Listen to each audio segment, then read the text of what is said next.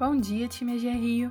Hoje é quinta-feira, dia 22 de abril de 2021 e eu, Lara Félix, apresento a Rio em Dia. Vamos aos destaques de hoje. Live Microcrédito. O superintendente de operações padronizadas da AG Rio, Bruno Bravo, apresentou ontem uma palestra sobre microcrédito e crédito para a MPE. A ação foi uma parceria com o Sebrae, com a Prefeitura de Laje de Muriaé e com a Associação Comercial e Empresarial. A live foi transmitida ao vivo no canal oficial da GRIO no YouTube. Mas se você perdeu, não se preocupe, ela está gravada e disponível na plataforma. Audiência na Alerj.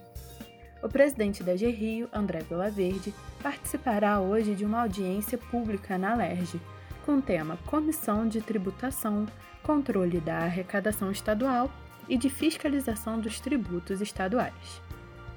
Crescimento do PIB. Segundo o monitor do PIB, FGV, divulgado nesta quarta-feira, dia 20, a economia brasileira cresceu 1,4% em fevereiro deste ano, na comparação com o mês anterior. Dentre as três grandes atividades econômicas, apenas a indústria teve retração em fevereiro, de 0,4%. Os serviços, por sua vez, tiveram alta de 1,4%, influenciados por serviços de informação, 5,3%, e intermediação financeira, 7%. Os dados da FGV não mostram desempenho da agropecuária no período. Volta às aulas. Nesta quarta-feira, dia 21, 301 escolas na rede municipal de ensino do Rio de Janeiro foram reabertas. De acordo com a Secretaria Municipal de Educação, a previsão é que outras 63 unidades reabram hoje, totalizando 783 escolas com ensino presencial. Mais de 280 mil estudantes estão autorizados a voltar para as salas. A medida contempla só alunos até o sexto ano que tenham aulas com professores generalistas. Entre as medidas para evitar a disseminação da Covid-19 nas escolas estão o uso de máscara obrigatório, com exceção das crianças de até 3 anos, o distanciamento de um metro e meio, horário de entrada, saída e recreio escalonados, refeições nas salas de aula, bebedouros adaptados para copos e garrafas, turnos reduzidos, com 3 horas. Foi confirmada a predominância da variante P1, identificada primeiro em Manaus, como a principal cepa na terceira onda da pandemia no Rio de Janeiro. O estudo foi financiado pela Fundação de Amparo à Pesquisa do Estado do Rio, a FAPERJ, com participação da Secretaria Estadual de Saúde.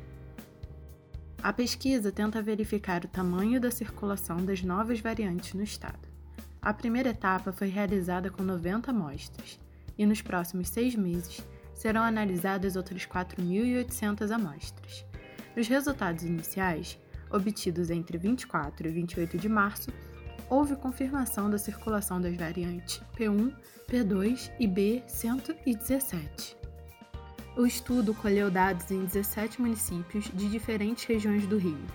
A linhagem que mais apareceu foi a P1, identificada em 94,44% das amostras, e em todas as regiões do estado. Nas regiões metropolitana, centro e norte, a prevalência foi de 100%. A variante P2 foi observada nas regiões sul-fluminense e região dos lagos, e a B117 nas regiões Médio Paraíba e noroeste do estado. Ficamos por aqui, pessoal. Um ótimo dia de trabalho a todos e até amanhã.